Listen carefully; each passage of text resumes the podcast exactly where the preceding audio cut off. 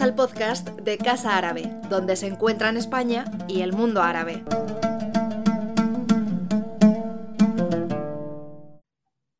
Good afternoon, and thank you for joining us at Casa Árabe today at the, our YouTube channel. Uh, we are here to celebrate uh, the week and the month of uh, women. Year after year, Casa Árabe joins uh, these celebrations of what has already become the month of women around the 8th of March. Along with other activities and conferences with the more academic content, we also like to put on the table some issues related to the women in the Arab world in the creative fields and mainly in the visual arts. I am sure that all of you who, who are following this session today share the idea that the world of art and artistic creation is a especially favorable space for addressing issues of of a sensitive nature, which often appear in society in a critical or controversial way, precisely for emerging from the margins, questioning mainstream discourses and ways of thinking. And this is why uh, this is due to the metaphoric, uh, let's say, nature of the art, no? that frequently uh, makes possible this critical thinking, which allows us to expand the, limit, the limits of our way of seeing the world and opens up our minds. Uh, in everything that has to do with uh, improving the situation of women in the world, artists have always undoubtedly played an important role, a very important role although there is still a long way to go, more in some places than others, certainly. Um, today, it seems that gender issues are already widely installed on the political agendas of governments, institutions, political parties, cultural uh, uh, institutions, etc. But a few years ago, things were not so obvious. Today, we are here to present the work of two very important art artists, uh, Amina Benbouchta and Zoulikha Bouabdellah, two art artists with whom we have had the opportunity in Casa Árabe to cooperate and collaborate some years ago, in particular in, in 2018, when we presented the exhibition Wastelands, a collective show by women artists from the MENA region on issues related to violence, war, environmental disaster, but also on the situation of women in patriarchal and traditional sociocultural contexts. Zoulikha and Amina are two artists with a very long uh, uh, background, professional back, background as artists and with a great international recognition. Both are related respectively to Algeria and Morocco, but also to Europe and uh, their work has always tackled in one way or another women issues and ways of representation, uh, the, the, the, topics and the, and the, the, the, the women's uh, affair, affairs. Let me present briefly uh, both of them uh, just before entering into our session and, and discussion that I, am sure it will be very, very fruitful. Zoulikha, uh, hello Zoulikha, good afternoon. Hello, I'm happy to be with you. Thank, thank you. you. for the uh, invitation. Uh, yes, thank you for joining us. Zoulikha is a French Algerian artist born in Moscow, in Russia, and she usually lives in Casablanca, in Morocco. Uh, she got her training in uh, fine arts, and her work is characterized by a very multidisciplinary approach using uh, many different, uh, a great variety of techniques that can go from video to installation and above all, growing. No? Uh, as I said, her work is frequently related to the position of women in society, but also very much focused on the way of the women are represented from different uh, uh, perspectives. No? Um, she has uh, presented her work in a, a very long list of, uh, of uh, biennials, exhibitions, uh, museums, and her works are collected also, take part of collections of the very, of the most important uh, museums in the world. She uh, precisely, she, she presented part of her work in, in Spain, in the MUSAC, in the Museum MUSAC, and also she made a she was uh, uh, given a, a, a solo uh, retrospective on the Centro Atlántico de Arte Moderno in, in Canary Island. And together with us is also Amina, Amina Benbouchta. Hello. Hello. Hello. Thank you for the invitation. Thank you, Amina, for joining us as well. Um, Amina is Moroccan. She's a Moroccan artist and she works between Paris and Casablanca. She studied Middle Eastern Studies and Anthropology, if I'm not mistaken, in Canada. Uh, and uh, she also studied arts in the National École Nationale des Beaux-Arts de, de Paris. Uh, she has uh, founded many initiatives like the art magazine Les Alignés, also the collective uh, 2000, 212 in, in Morocco. And she works in painting, sculptures, and installation uh, and her work speaks on social structure, dialogue between the environment, everyday objects, and the human being.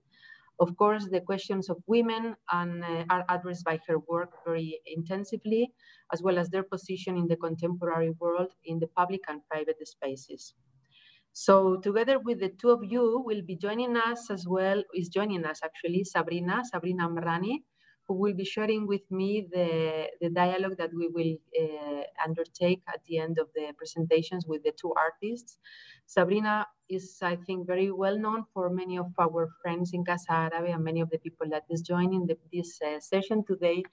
She's a, a French-Algerian gallery owner uh, established uh, in Madrid and she opened her, her gallery in 2011 the first of, of, the, of the two spaces that she has in Madrid because in 2019, she opened the second biggest space, the one that you can see on the screen where she is standing today in the Sallaberry Street, a great space where she presents uh, uh, most of uh, her artists, the artists of, of her gallery, which by the way, many of them are, are women. The two artists that are accompanying us, Zoulikha and Amina, are uh, artists that are being represented by Sabrina in her gallery. And uh, what to say, I mean, uh, she has, if I have to summarize her work as a gallerist, I would say that is very sensitive to um, visions and points of view that are not the, the, usually undertaken in our society. And when I mean our society, I mean Spain uh, primarily, no? Because she, she makes a great effort to bring other discourses in art to the eye of the spectator and of course the, the art uh, uh, lover. No? So. Hi, Nuria. Thank you very much for the invitation and for this uh, wonderful initiative to give a little more voice to, to these uh, two power women artists that are with us. Of course. Thank you, Sabrina, very much. And she has collaborated with uh, me uh, to prepare this session. So this is a shared session, let's say, between your gallery and Casa Arabe. So let's go into the topic. Let's uh, give the floor, first of all, to Zoulikha. I think it's your turn. We're going to hear from you, uh, accompanied by a series of images that you will be showing us. So to know more in detail your uh, very important work uh, around the, the, the, issues of uh, women and, and, and gender. Let's go. Thank you very much for the invitation. Um, so I'm gonna I present uh, prepare the presentation about the uh, that I'm focusing now on uh, the representation of uh, women's body. Uh, and before to start, I just want to precise that uh, even um, I deal with the feminist issue in my work. I don't I don't consider myself as a feminist artist, and I don't use my work to any to any uh, causes, uh, to any, um, how to say, uh, uh to serve uh, as a as a manifest to the feminist cause, if, even, even I embrace this cause 100%. Um, so um, during, um, during centuries, the woman's body presentation uh, incarnates, in spite of itself, uh, the passiveness, uh, submission, and sexual availability. And this is certainly because visual art has been matter of men. Anyway, more than nowadays, luckily. So within my practice, actually, I take on what led me to create, which is this need for me to build an counter presentation iconography. And this is because I feel like the impossibility to depict or to talk about woman body without passing by the step of dismantling what we are accustomed to see uh, since we open eyes to the uh, social reality. Uh, in visual art field, more in any other uh, area of creation or intellectual, intellectual spaces, the confrontation with the past is imperative unless, unless we arise completely uh, our knowledge of the reality. Uh, I remember what uh, Louise Bourgeois said uh, in this amazing documentary shot in 1993, where uh, where she said uh, when she said uh, we must get rid of the past even we will suffocate. I don't think it's it, for me it has a lot of meaning. Therefore there is uh, not many ways to go through the step of distrust the, the past. Uh, this step, we need to put it as the first stone to build another way to conceive a new world based on equality between genders a world where will not exist anymore the feelings of superiority, judgment, or condemnation, at least when it comes to the relationship between genders or sexual orientations. The means I have found to be able, uh, not as an artist only, but as a person, simple person, and uh, that I use for that idealistic purpose is deviation, humor, or subversion. So in the case of the European classical paintings, yes, I, if it's possible to uh, start the PowerPoint, uh, that uh, this period, at this period of time uh, in the history of art, that uh, superuses the woman body as object to express uh, all kind of subject I find it interesting to reverse the stereotypes that comes to mind while we look at the production of that we name by the classic area. Most of the time, the models, whether they are odalisques, bathers, goddess, or prostitute, all of them, they seems like they are waiting for something. They seem to not having more important things to do than to pose front to an artist who most of the time happened to be a male, a male one. So I thought uh, of a, a way to express how to convert those models from simple viewers to active witnesses. For example, I can begin with the video Dansons. So uh, next. Uh, I don't know if uh, it's on board. So the video Dansons that I realized in 2003 I select here for the in the PowerPoint uh, three, for a moment. So you will you will see. Um, I don't know if we can get to Dansons. Next, yes. Ah, here we go. So uh, here there is four important moments in this five minutes uh, video performance uh, that I, I shot on 2003. So uh, at the start of the video, you see my naked belly, and then I cover it with the white, red, and uh, at last a blue scarf. As you know, those three colors uh, belongs to the French flag, but the most important uh, to consider is, is the motto they are holding of uh, liberté, égalité, fraternité, literally uh, freedom, equality, and brotherhood. Here I invoke uh, the Eugène Delacroix masterpiece, uh, Liberté guidant le peuple, Liberty leading the people. I love this painting because it's one of the rare, rare, sorry, emblematic canvas that shows a standing woman, a dynamic body that goes forward. She doesn't seem to be afraid of anything. She's the opposite of the unresponsive person. I wanted through this video to involve myself to this figure of revolution. And of course, you will not be surprised that I prefer this uh, figure of uh, Marianne, of liberté, of freedom uh, symbol to the Grand Odalisque of Ingres.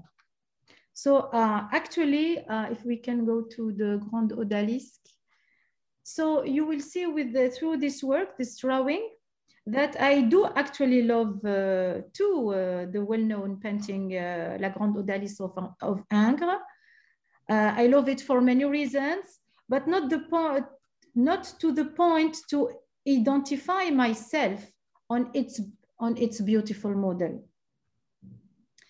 So anyway, I decided to, per, per, to repurpose, to repurpose in the deepest sense of the word repurposing by breaking down the composition of the original canvas, keeping from it the only thing that the organic body doesn't have, the lines that define its shape.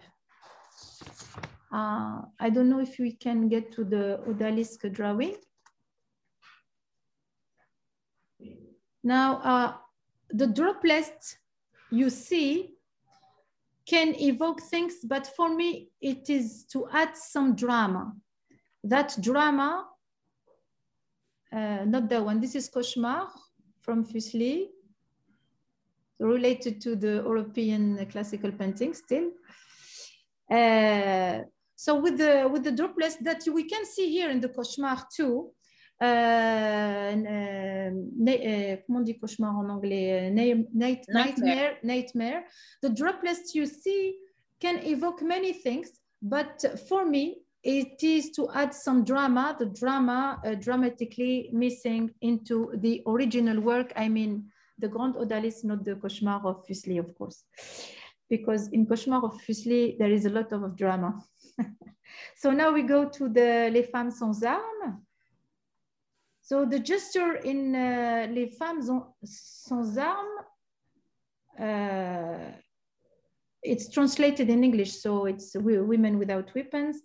My gesture here goes farther than the repurposing the shape of woman body as I did with the Odalisque, because I change the gender of the models. I picked two characters from the Greece tradition. Thank you.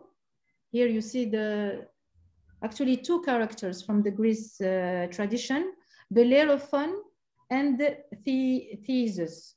They have the same posture, posture with the best for the best forward in a movement of defense. Both are fighting enemies like uh, the chimera or the minotaur or the centaur. Both are not uh, totally naked as the original sculptures. Mine are wearing red underwears and shoes and wearing polished nail as well. Most important thing about my women figures, and as you can notice, they don't hold clubs, sword, or any other, other thing we can use to kill someone. They have hands free. The, they fight with them body only. And this work revealed itself to me under the statement that women body is in a systematic way linked to the issue of power is hardly to found that woman body being uh, the embodiment of authority. Most of the time, the woman body is subject of weakness or, uh, or running away or I don't know. So now we go to the envers endroit video or collage. Through the series of uh, collage or video uh, envers endroit, uh, that we can translate with other side, the right side. So no, uh, uh, normally I don't translate the, the titles, the, they are in French, in French, but just here I'm translating because I, I, I think it's important. The, the, the title has, has a link with the, with the, the meaning the, that I want to put uh, on, uh, on this work. So always guided by the need for the repurposing process with the series, yeah, that one, with the series of envers endroit, I carry out a reinterpretation work through a collage of famous and iconic paintings of Western art. I identified three that I selected because of their major role in history, but also and above all, for their resolutely secular character.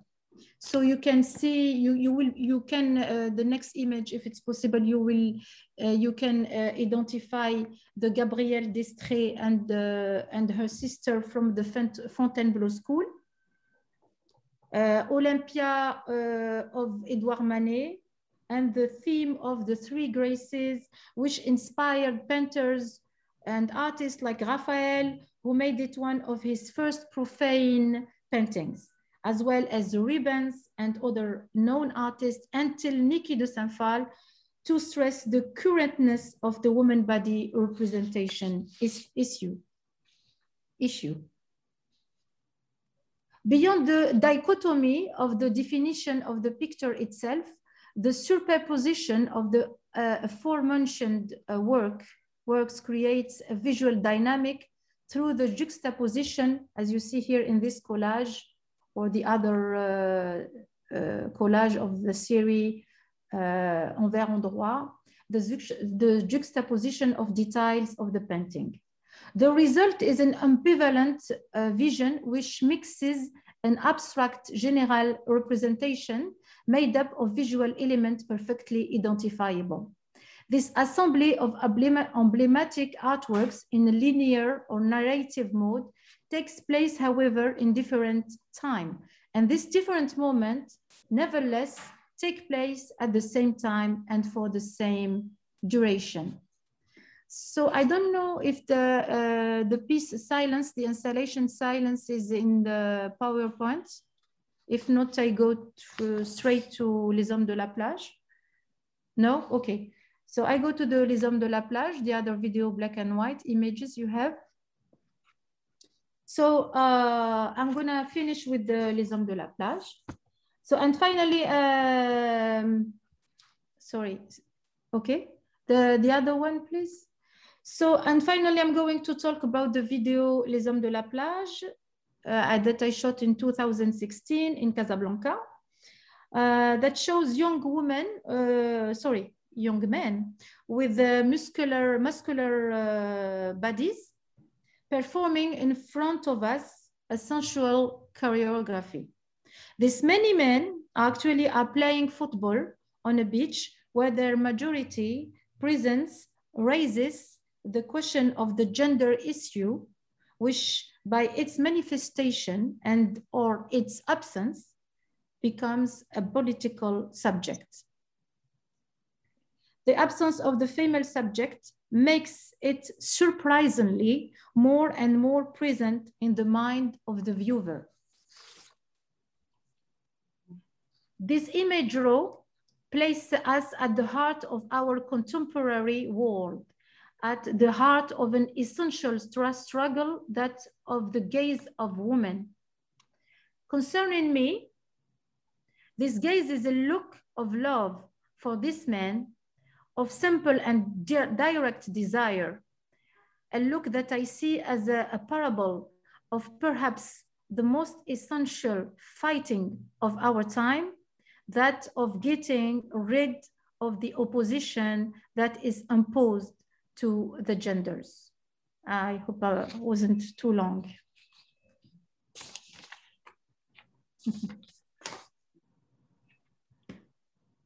Thank you. Thank you very much, Zoulikha. Um, thank you for presenting this uh, extract of your uh, all your work, which is much, much, much larger than this, but I know the time was very constrained and we were very keen on uh, giving you 10 minutes and thank you for uh, getting uh, into the time. Um, it's certainly uh, beautiful the way that you are uh, depicting not only the, the, the ways uh, the, the women are being represented, but now also the, the gender, no? the, the not only but going beyond the, the, the, women issues and, and talking about gender, which is something broader, certainly. I don't know if Sabrina, who is uh, joining us, would like to ask you something or just comment uh, uh briefly on your work before giving the floor to Amina. And uh, But I think it is worth it, uh, Sabrina, that you comment now before we pass into, into the other um, section. Yeah? Yes, what's very interesting, thank you, Zoulikha. I mean, it's, uh, it's a brief introduction to your, to your practice, which is very wide. But uh, what is very interesting, in fact, is uh, it's true that you decided uh, to focus on the representation of the woman body and that you finalized this presentation with the uh, representation of uh, male bodies. and uh, and it's a very nice way to to engage um, the gender subject or, or the the position of woman uh, in the society through its absence. Uh, so I found it very smart. I don't want to, to, to go beyond because I know we will have a beautiful conversation afterwards and, and we will have the, the chance to talk more about it. Yes. Yes. Indeed. Thank you, uh, Sabrina. So, Amina, it's your turn. You have been uh, also very intensively working on, on, on on things related to female realm, female world. Uh, and we want to know more about that. So please go on, go ahead. Yes, uh, well, my way of uh, going through things is through paintings. I really define myself as a painter, but my practice has shifted to other uh, like videos, photo, and installations. I wanted my work to be a whole and different ways to express my my vision of the world. Here you're showing um, a photo which I made during my residency at Dar el Kitab in Casablanca. Uh, the residency was interesting because it was inside a very classical Moroccan house, very classical Moroccan architecture. And here you are uh, on the terrace, on the roofs. And the roofs I will define as the space of freedom for women, women that were living in the past in those houses that were uh, really closed. And they were a closed world, and women could access to, to the sky and to their neighbors by the roofs. So in this photo, you can see it's uh, my own representation. There is this wish in my work uh, to change the narrative of art history in a way, because women have always been depicted by men and here i'm the object of the work and i'm also the the artist at the same time i'm using my own body as uh, as if it was someone else. And here there's a doll uh, like quality showing uh, the way women are objectified. Um, i'm using myself myself like a doll uh, on this very big uh, chair which is uh, of course there is a disproportion. And the proportion is interesting because it shows how women can feel uh, lost in their in their own home, like um, like a, like a child, treated like a child. In fact, there is a different kind of proportion. Can you can see the, the chair is too big. Okay, next. Here it's still inside uh, Dar Kitab, the house, and you can see my favorite um, vocabulary, it's this uh, corset-like structure, and I'm trying to escape from it. I mean, the the message is quite simple. I mean, women have been um, put in prison inside the houses, and they're also in prison, imprisoned by the corset. The corset-like, uh, which is like a a prison that women carried everywhere with them through the um, something that could have been a beautiful ornament can become um, uh, an instrument of power of man uh, authority. There's a whole um, series of picture showing like a motion. This is one of them, a motion of escaping from the from the shape. Next. Still inside Dar el Kitab, this picture, I'm holding my own uh, family archives in my hand. And it's an important point because women, they were, of course, deprived from writing and they were not part of the archives except when they were married like uh, in my uh, in those papers you can find uh, marriage um, contracts or uh, family letters or there were all kind of, of archives but the idea is i'm deprived of my own history that's why i'm always wearing a mask in those pictures to show the the anonymous part that is given to women in history. Next.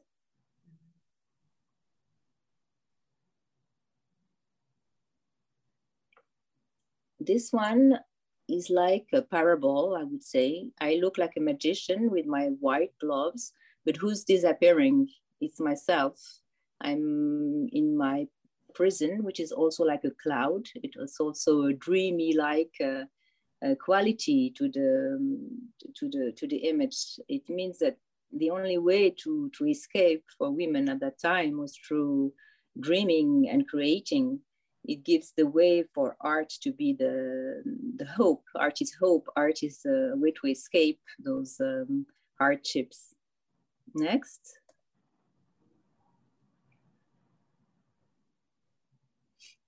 this is another metaphor because in the pictures that I um, that, that, I produce, I always wear different kind of uh, costumes. Uh, this is like a parable of the hunt. I'm a hunter, and I'm also the bird that is hunt, hunted. It's um, it's the position of the women as um, as a prey, I would say. Next. This is from the same series. In all the series, uh, every little um, character is holding different um, objects that are used in everyday life. Here it's uh, a traditional tool to clean the wool, the wool, for example. So it's uh, all the tasks given to women in the house. Next. This is still inside Dar Kitab, and it's more like a parable. Um, women as an object of, uh, of luxury, an object of um, the, the kaftan here is a traditional dress for women in Morocco, but this one is really ornamented, it's beautiful. Um, everybody would love to have such a such a dress, but you can see there is no head. And in fact, I'm just hidden behind it. And it's my my idea of the role in, of the role of women. They are like uh, objects of luxury, but they are anonymized. They are absent. So you can also see the goat feet. And this is an allusion to Aisha Kandisha, which is a very powerful woman spirit in Morocco, uh, a kind of goddess that women can refer to and it's an, an allusion to, to the power of women in Morocco, even though they are victims in a way, or they are uh, they are not given real power. They have been able because there there is a very strong women uh, culture in Morocco. They have been uh, dealing with a lot of um, powerful figures, and this is one of them, Aisha Kandisha. Next. Here I'm wearing the mask as in all of my picture, but this one is a very dark um, mask. It's, uh, in fact, it's a horse um, cell of, of a horse, and it's showing how women are tamed by the system. And I'm wearing this very beautiful kaftan again, which is uh, ambiguous because women want that kind of luxury, but what is the price? What is the price for that? It's the condition of a, of a slave in a house. This is what I'm expressing in this, in this photo. And uh, it's through a mirror. I mean, it's a reflection. So it's again, only the reflection of a world that maybe you're dreaming about. It's not really, really the reality as it seems. Next. This is a detail from uh, a work I showed at the Rabat Biennale. Uh, you can see the red shoes and you can see again the crinoline, those, uh, this shape that I'm using. It's part of my very restrained alphabet that I repeat all the time. This uh, crinoline is like my signature. And uh, this is just a detail. Maybe next, you can see the, the whole uh, work. This is a detail again. It's all, um, it's like a suspended neon lights. Next. This is the work. You can see the wooden bed and the neon lights. And the idea was that the bed was from the 1930s, 1940s.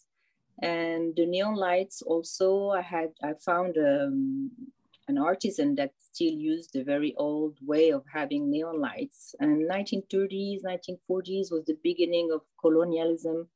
And I have this history as well with my family.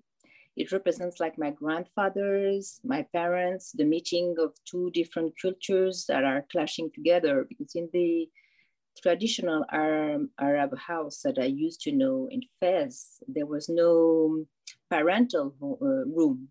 And here you have a bed for a couple, which is a, a very new idea of couples, the new ideas of love coming, uh, coming together. And it's also the discovery of what is sexuality with the, the bed is full of light. It's like a, an explosion of light. And I, if you're a child and you go into your parents' room, it's this shock that you that you get. But from from this sexuality, you have all those dreamy figures above the bed, the crinoline, the chair, the the woman's shoes. I mean, it's like a, you're having a dream. Next, this is a detail that uh, of, of the same piece from the Rabat Biennale. Those are elements of the of the house very simple elements a chair uh, a bed i mean all those domestic um, elements that i use all the time in my work in my photos or in my installations or in my paintings as well. Next. This is a work i presented uh, the naked feast in marrakesh at the 154 art fair and uh, it's uh, dealing with motherhood and uh, abortion. It started all with the, the um, trial of uh, Hajar Raissouni, which was a journalist in Morocco, and she went to jail because of an abortion. So in this piece, I choose um, to mix uh, different elements. On the table is where you have a, a cloth uh, on the on the table, which is all embroidered the broderie is uh, from plants that women use traditionally for abortion. So I made all this research on those plants, and then I, drew, I made drawings of them, and they were uh, they were uh, embroidered by women on the on the tablecloth. And uh, the same for the chairs. Every um, every chair has a different name uh, with different kinds of uh, flower patterns on them. And the names are uh, names of people that are activists, feminist activists, or anonymous people that uh, let me put their name because they had an abortion. So it was like, a, in a way, a political action saying, This is my name, I had an abortion, so what are you going to do? Are you going to arrest me? And the word mother the neon light um, questions the different angles of motherhood, motherhood as a positive thing, but motherhood as a negative thing as well. The word mother I used in a different installation, the one that, uh, that you see now. This is more, um, more um, scary in the sense that it's very electrical. You have all those electrical wires getting out of the word mother but electricity can be good as well as bad. So it's just this question of what do you do with the the energy that you that your mother gives you the good energy the bad energy as well. How do you deal with that? And um, mothers as the center of uh, of your world because everybody starts has a mother in the beginning. Next this is a detail from the um, Naked Feast. It's one of the of the chairs. This one, I believe, is the one holding my name. This is just a detail from the work. Here you have uh, Le Piège à Loup, the trap. So it's a it's a work uh, that was censored uh, at the museum in Rabat, and um, it has been exhibited many times in Spain and it's the work I like the most, I think, because it's so ambiguous. It shows, uh, it has many meanings. It shows the, the luxury of the velvet of, and the golden embroidery as something everybody would like to have. And then there's this very nightmarish, to repeat what Zola has said. It's, it's like also the nightmare of Fuseli in, in another way uh, you're sleeping and then there are all those um, scary scary things that can arise in your uh, in your head during uh, during your dreams it's that idea and it's also the idea that marriage wedding a beautiful house can be so attractive, but it also can be a trap, something very dangerous. So many many people can feel attracted to that piece. It's talking to different to different meanings because it's soft and violent at the same time. Next. This is still a, a detail of the chair from the Naked Feast. The work, um, this is a, a, different piece just before the Arab revolutions. It's, um, it's a heart, uh, quite big. In, inside you can hear like um, the sound of a, of a crowd. It's the petrification of something. It's, it's, it's black, it's scary, but inside it's still alive it's the idea of the Gorgona, the heart of the Medusa, from which uh, the left side, the blood of the left side of the Medusa was uh, poison, but the blood of the right side was curing people, was healing. It was uh, used by Asclepius, the famous uh, doctor from, from the Greek um, mythology. But this heart is um, is full of, uh, of, no of, noises, voices. So it's still, it's, it's alive. Behind petrification with art, you can always bring things alive and hope. Next. This is um, a painting, one, one of my old painting, and it's, it's uh, the domestic life.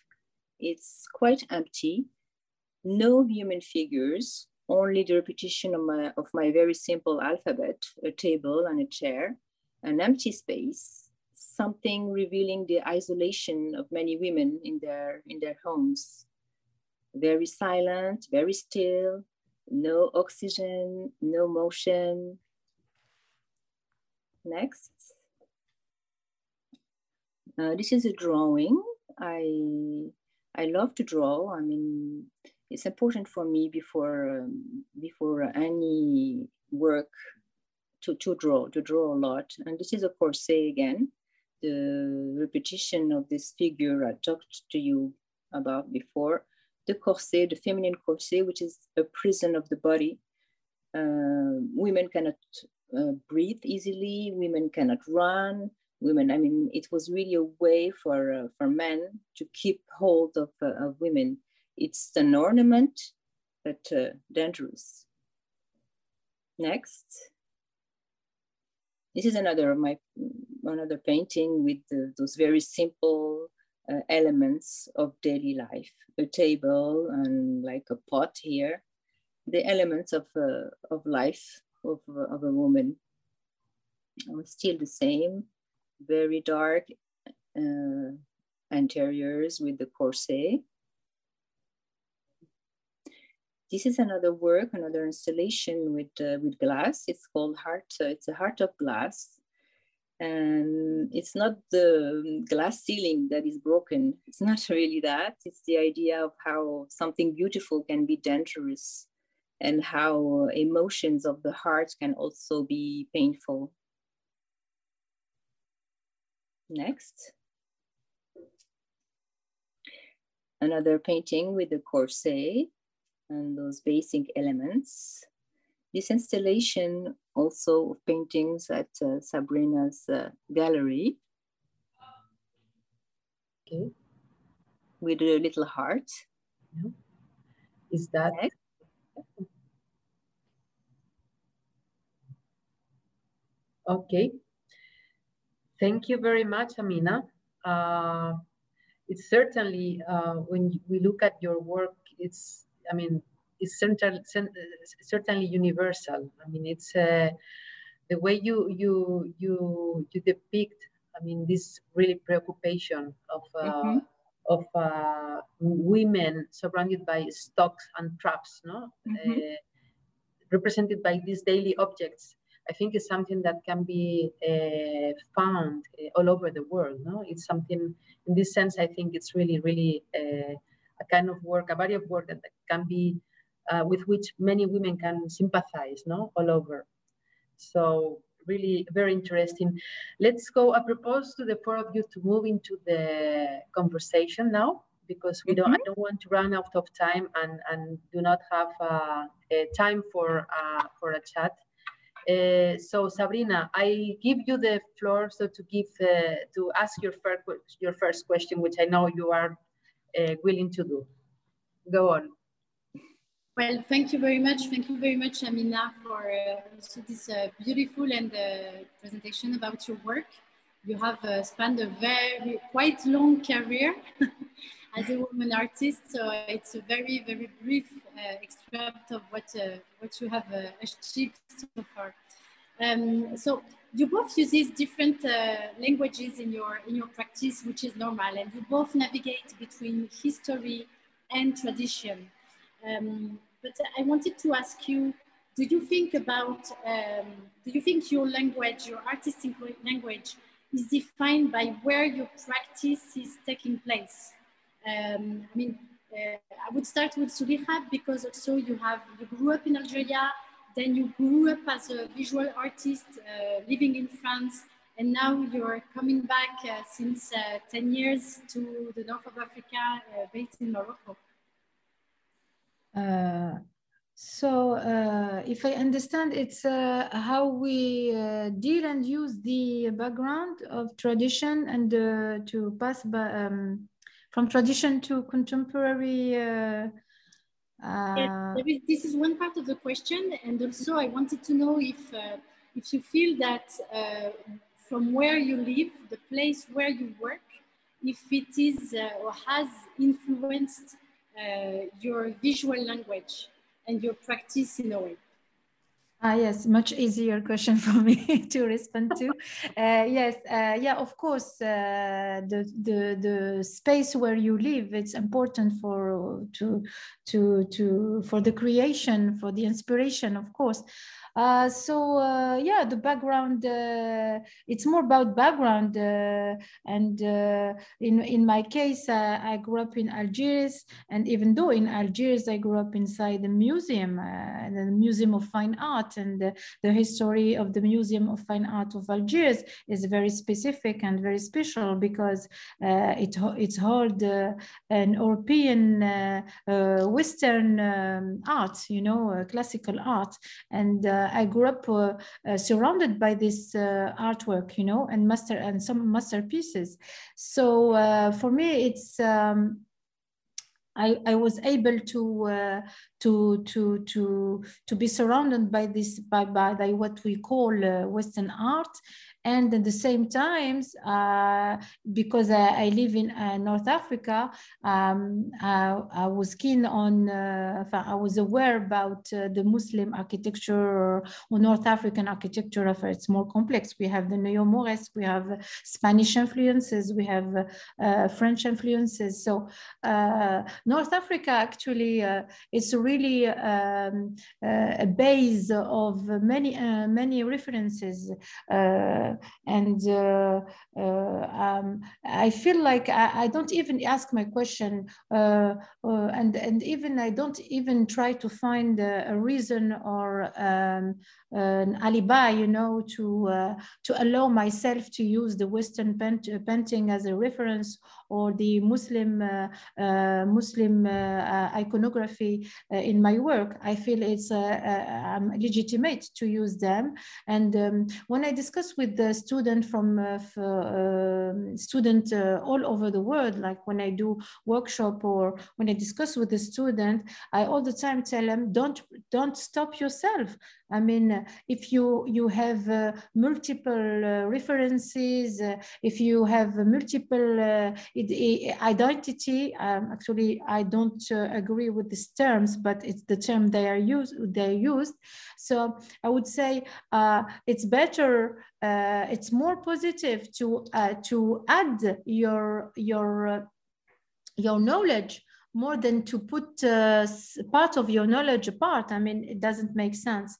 So um, actually, I, I, mean, even today, uh, I mean, today more than uh, other uh, uh, era, uh, we have internet, we have communication, we can know about uh, what is uh, what is the iconography tradition in the in other part of the world. So I mean, for me, be um, open-minded. For me, it's an obligation for an artist more than um, more than. Um, anytime, you know, now more than any time else. Okay. So, Mhm. yeah. Thank you, Amina. Well, uh, I agree with Zoulikha because I have uh, the same the same life. I would say I live here in Morocco, but I'm very well uh, aware of what's going on in, in the uh, outside of here. So it's both. It's the um, the different influences, the different emotions you can have every day. And my everyday life, of course, here will uh, influence my work and my past and my family and my traditions. Everything will nourish me.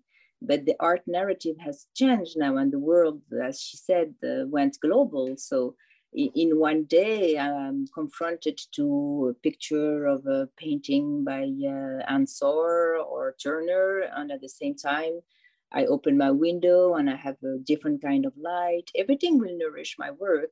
So um, I will I will say, bien sûr, that what I live here in Morocco, very specific, and my the way my the way my body lives here is what is nourishing me as well uh, cognitive experiences, intellectual ex- experiments, talking with people, my visions, the light, the calligraphy, everything will nourish me.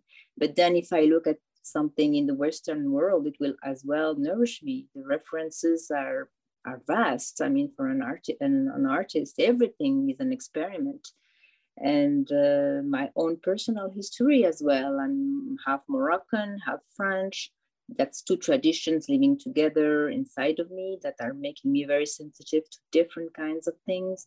And the, the balance of all that is what uh, is uh, helping me going through my painting and creating then my own language of course.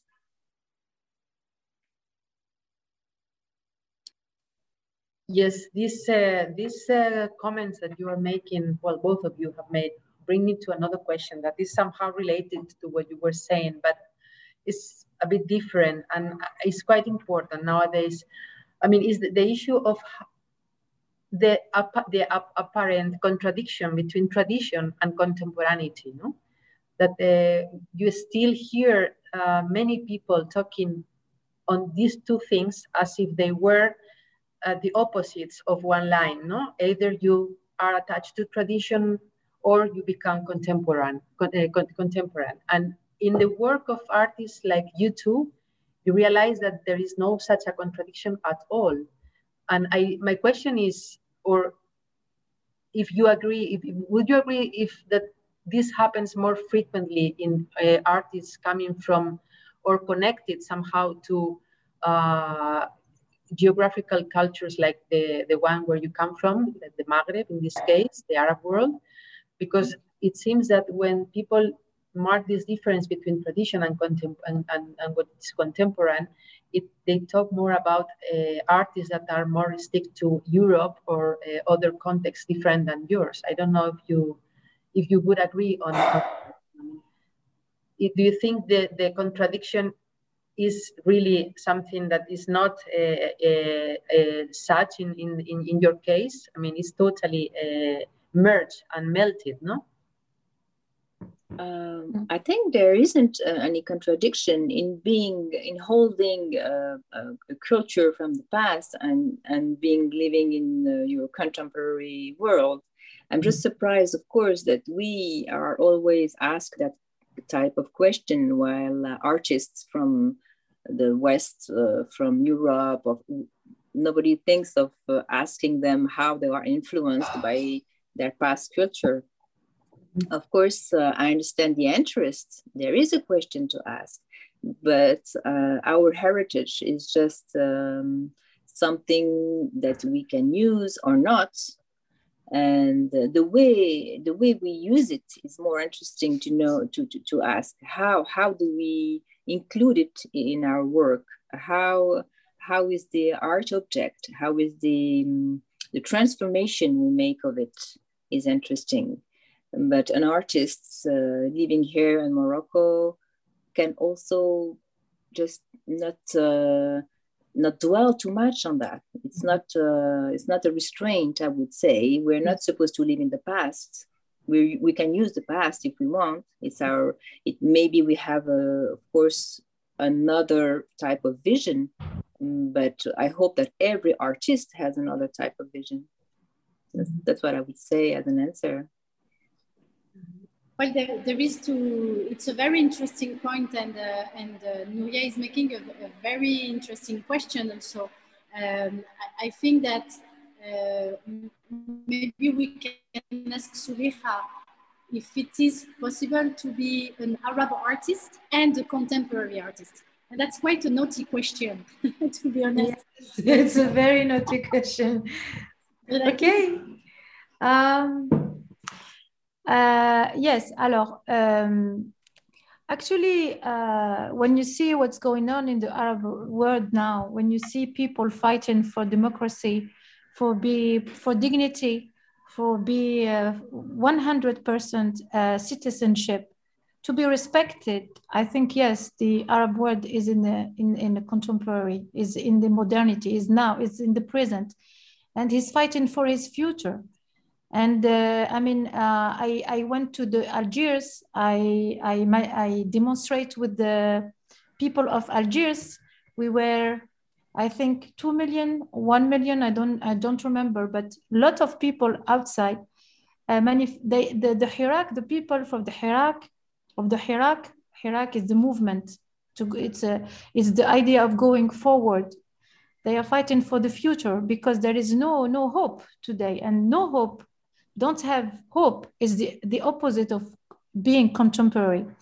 So when and I mean I don't talk about what's going on in Lebanon or in Sudan. I would just talk about Algiers, but uh, because I'm Algerian and I took I took part. I, I mean I had the chance to demonstrate with the Algerian people. Uh, so just uh, when you go when you when you are in Algiers and you demonstrate with also all people, I I it's uh, I I could make it two times, two two Fridays, but those people were uh, demonstrating during two years every Friday. Uh, the student every Tuesday, million of people outside, and they no hurt, no incident, the only incident hap that happened, it was from the police, from the authority that were be beating young people and women. Uh, so yes, um, for me, there is no um, doubt that the the the, uh, the, in the Arab world is the the region that all the time are fighting for uh, the future, uh, and we we can uh, I can quote uh, many other episodes you know you have uh, uh, the first actually the first feminist in the arab world to stuck in our subject today is a man is Kasim Amin. Uh, the first woman that she took out her veil uh, it was Sha'rawi in, uh, I think, I don't remember very well, but it was before the, the, the, the beginning of the uh, the, the 20th uh, century. So um, yeah, I mean, uh, and that there is uh, other, I mean, uh, other references. I can't quote them all, but and don't the, in the two in Egyptian Egyptian revolution the, in 2011 or 10, I don't remember very well. But 10 years ago, we had this young woman that he, he she put her her her body naked on the post posted her body naked on uh, on her blog on Facebook. So and for me it was like uh, she did the I mean from Sha'rawi uh, in 19 I don't remember to 2011 just one century you know and uh, she I mean I don't know if I, I I would do like her. I, I will, probably probably never do that. But I mean, she's very brave. I mean, she she she she stepped on uh, many many steps in the in in one in one photo. You know what I'm saying? One in one picture. So yes, um, definitely the the the being an Arab, it's being contemporary, definitely. And uh, talking back, sorry, it's a beautiful answer. But uh, coming back, I mean, today, I mean, we the, the idea is really uh, with this conversation also to honor uh, you two as women artists. And um, I mean, working internationally, and you are both also international artists. Uh, working in different continents and uh, exhibiting in different continents. I'm very much intrigued in the fact that, and I spoke, I speak as a gallerist too. Is it possible to be really an, uh, a contemporary artist when you are out there? Are you an Arab artist before being a contemporary artist? And uh, maybe my question um, is, uh, is to tackle also uh, the exhibitions uh, in which uh, most many times we are requested to loan your work, both of your work, to certain kind of exhibition. And I was pretty much interested in, in knowing your answer that. Do you feel that the market is recognizing you as contemporary artist or maybe with a different label? Uh, I, I think the market is making a difference and we're working to make that change. The market is making a difference between men and women. And of course, there are further categories Arab women, Arab men. Uh, we're still depending on this stereotype of uh, the young, uh, white, uh, chaotic white artists uh, let's say like model Jackson Pollock, for example.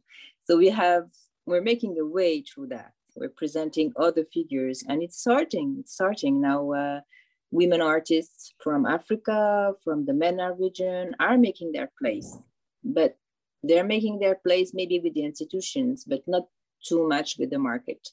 We still have etiquettes of course, as you say, we are often called for a certain type of exhibition and not others. But uh, the work will make the difference. We have to be to keep working, working and working because I feel like an artist. After that, I'm a woman artist and I'm an Arab woman artist. That's other etiquettes that do nourish my work. But I define myself as a contemporary artist. And you, Zoulikha? this is a really another naughty question. I would say to be provocative, I would say that um, I'm contemporary because I'm an Arab. I'm not ashamed to be an Arab. Being Arab, it's an honor. Um, and and uh, that um, I mean, and and even um, whatever whatever where are you from? Are you Arab, American? Well, what you want, European? I don't know uh, the artist, uh, it's not the market who has to take advantage of the the the artist. It's the artists who have to take advantage of the market. The artist, I mean, not advantage of. Uh, I'm to, I'm not talking about money. I'm talking about the uh, the the people more powerful than the market. You know, that's what the artist has to be. Uh, whenever the etiquette we put on him, you know. So uh, yeah. Um, I mean, uh, uh, when I participate to uh, to Africa Remix exhibition, it was Africa Remix. It was about the artists from the African country or the the the, the artists they deal with the African uh, uh, idea and concept and. Uh, some uh, some journalists were asking us uh, if why we put ourselves in this box you know i mean in the same times in the Beaubourg museum in the same times of the Africa, uh, Africa Remix, we have the exhibition of artists from Los Angeles. So what's what's the problem? You know, we can be uh, coming from somewhere, but it doesn't mean that we are stopping. Uh, we, we have limits, you know. Um, and uh, of course, we come from a background, but uh, we have uh, we have eyes. I'm an Arab, but I just have uh, to uh, to to make you notice that we have eyes and we have ears, and we are very. I mean, I'm provocative here. Sorry, but yeah, I mean, we are open-minded. Yeah. So I would like to ask to the three of you, how do you see uh, the moment that we are living now? I mean, it seems that the um, female issues, gender issues have become really the center of many, many current policies, public policies, private policies. Everybody's putting the eye. I'm not talking about today or this week because of 8th of March and so on, but it's become kind of mainstream. I, I, wouldn't like to say a fashion because that is too fragile, uh, but at least, yes, is mainstream now uh, the issues related to the situation of women in the world and gender issues. But you have been tackling about these uh, issues all over your career. We have seen in your work, the work that you have presented. So you have been fighting for this uh, all the time since the beginning of your careers. I mean, regardless whether you consider yourselves feminist or not feminist, this is not the issue. I mean, the issue is that the the, your concern about the situation and the and the condition of the women have been always the center of your preoccupations. So how do you see where when we where we are today that everybody's like embracing this kind of uh, of uh, of ideology, let's say, or, or, or preoccupation? Do you think it is? I mean, we saw the last uh, biennial in, in Marrakesh that was dedicated 100% to female artists. Uh, in Rabat. Mm. In, uh, sorry, in Rabat. Um, so how do you see, how do you feel yourselves among this uh, uh, new situation? Well, uh, answer, yep. I feel uh, quite happy of all those changes, of course. I mean, it's time, it's time that the art narrative should be written uh, in a new way. We're, uh, we're discovering every day numerous women artists from the past that were so fabulous and just and known by the markets. It was just incredible. I remember this uh, performance by Tracey Emin. She was at the door of the Tate Gallery, and everybody who was coming out of the exhibitions, she asked uh, the person to just say three artists' uh, name, and every time it was a male artist. Mm-hmm. So things are changing a little bit. I mean, we're still a long way from the famous Woman's House exhibit by Nancy Shapiro, but things are changing. And I'm also happy that you should consider now with all the revelations that, of what's going on in, in the world that the arab world is not to be stigmatized for this uh, for their handling of, of women that it's a worldwide issue when people are really discovering that the, the West is uh, so mm, patriarchal as well. Mm-hmm. And uh, it's, it's a very important part in my work. Uh, mm-hmm. When I talk of the domestic space, I'm, I'm really um, concentrating on the idea of a political issue because the domestic space is a, a symbol of political domination, of verticality it's the men over the women, it's the parents over the children, it's the, um, the couple over the domestic if they have uh, this verticality of power. It's the, the uh, a declination of the political system. Mm-hmm. And I see people are becoming aware of all those mechanisms slowly, step by step. And of course, um, I can only rejoice, even if it's only the beginning. Mm-hmm.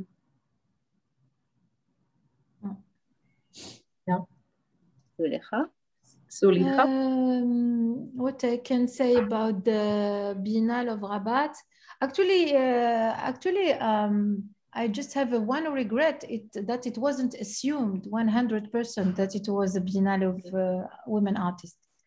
Mm-hmm. It should have been just with the title Women uh, Biennale, you know, because um, uh, because uh, there is no shame to be to be a woman. I mean, come on, what does it make? A, I mean, what does it mean uh, to just say, okay, why there is only women in this exhibition or there is only men in this exhibition?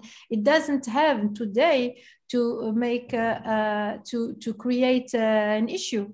But if still this creates an issue, it means that we still need to do this kind of uh, political uh,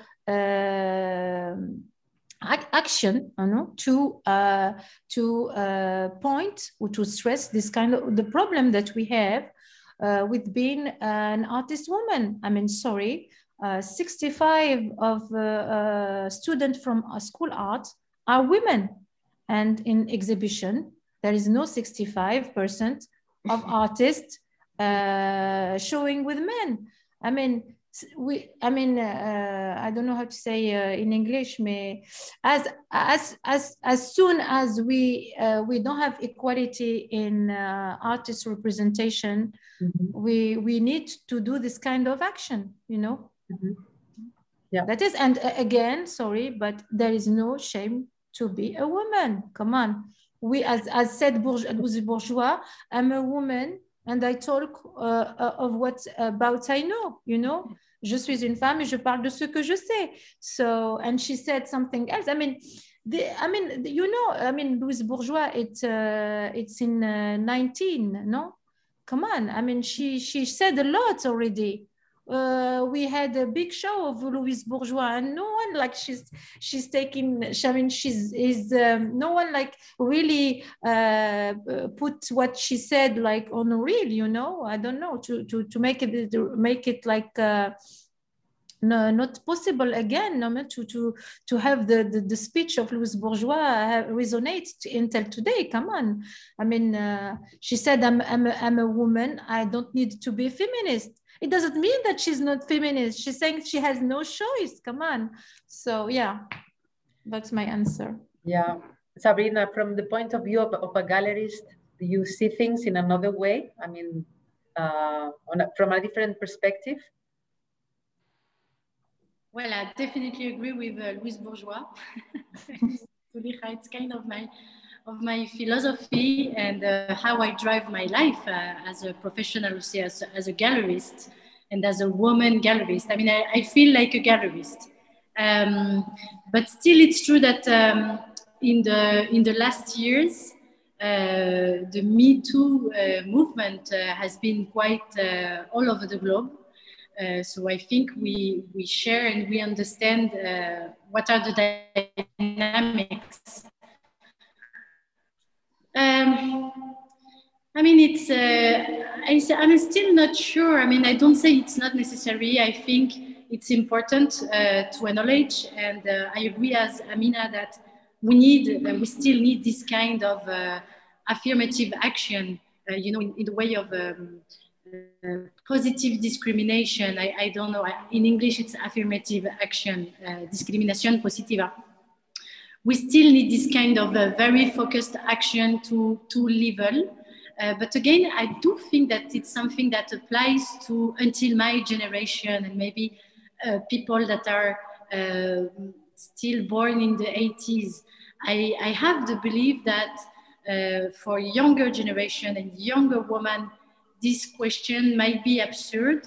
Uh, I think that uh, maybe the women of, uh, of my generation, again, I mean, from the 80s, that uh, we were still in a way uh, educated with a kind of uh, girl education and girl goals in life. I mean, you, you could have, a, I can have a career, but I, I, the society still put on my shoulder the fact that I should be also a mother. Uh, and uh, I feel that with very younger people and very younger, younger women, this is not happening. Uh, I feel that uh, society is, uh, is really not putting the pressure, especially there. Uh, being a woman, it has a different meaning maybe for these younger people. So I feel it's very complex to, to answer this question. And, um, but I do think that uh, definitely talking about uh, the art world, uh, women artists uh, have been less present. Women on the market uh, have used to have less value, talking about the market, so which is a fact. women still today have to to to um, conciliate uh, their woman role with their professional role, uh, being a mother, being uh, also a, an artist, being, I mean, whatever, you know, an engineer or whatever. I mean, that we still have uh, things to, to win and to, and uh, politics that must be directed in a sense that will really um, favorite uh, women, whatever their practice, whatever their profession is. We still have much to do. I mean, uh, still when uh, we give birth, we give we give birth in many countries around the globe. Uh, the woman is the one that has uh, a leave to take care of the babies, not the man. Though there are huge changes in different countries in, in Europe, but these are for me uh, going outside of the art, uh, simple, basic elements that might help women to be to be just more present yeah. and again whatever their profession is.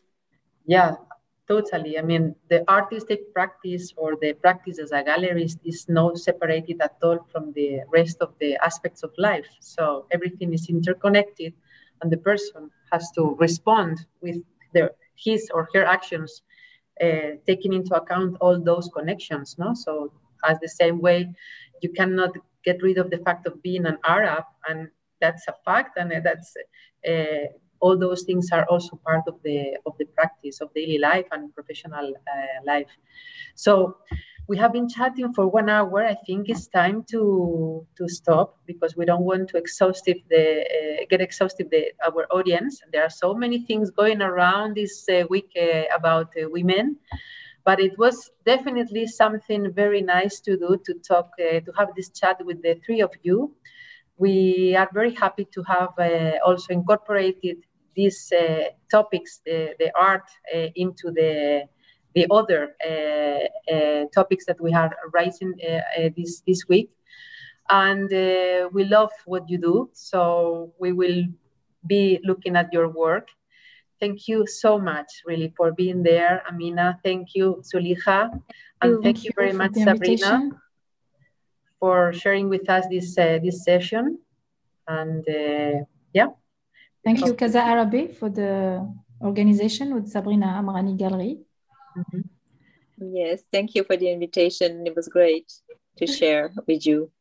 Well, thank you, Nuria, and um, and uh, I, I, hope, I really hope that uh, uh, a lot of uh, institutions will uh, will have the, the same initiative as uh, Casa Árabe in uh, giving more space and more voices. And I think uh, Casa Árabe has been an institution that gave a lot of uh, room to women artists. And I'm quite sure that if we look at the program, mm-hmm. we can be uh, very surprised about uh, how uh, the gender is well represented in the, in the institution and its programmation, right?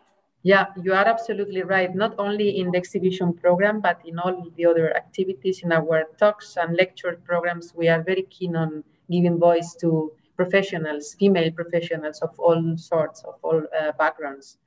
So yeah, you are absolutely right. Thank you. I would like to say thank you to the, the technical uh, colleagues that are on the back and you don't see them. Ruth yes. Mendel, my colleague from the Press and Communication Department, and also mm-hmm. Hey the company that is assisting technically, and the translators, because the audience will be able to uh, see this in Spanish uh, with the, uh, the voice uh, translated. So that's all for today. Thank you so much. We love Thank you. you to you all. Thank you. Merci. Thank you. Bye. Bye. Bye.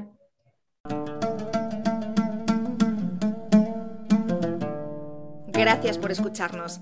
Si quieres estar al corriente de todas nuestras actividades, consulta nuestra página web en www.casaarabe.es. También puedes seguirnos en nuestros canales en las redes sociales en Instagram, Twitter y Facebook.